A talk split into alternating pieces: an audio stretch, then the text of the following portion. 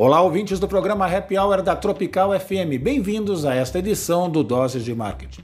Engana-se quem acredita que a jornada do consumidor acaba quando a compra é finalizada. Tem muito mais caminho pela frente para deixar a experiência de compra completa e fidelizar esse cliente. Observem esses percentuais do Social Miner.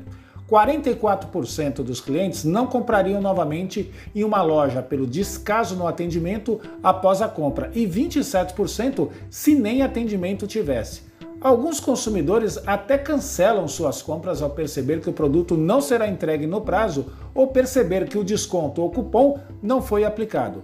Novamente, a confiança fazendo toda a diferença para fechar o negócio ao menos está diminuindo a quantidade de pessoas que tiveram problemas em não receber um produto.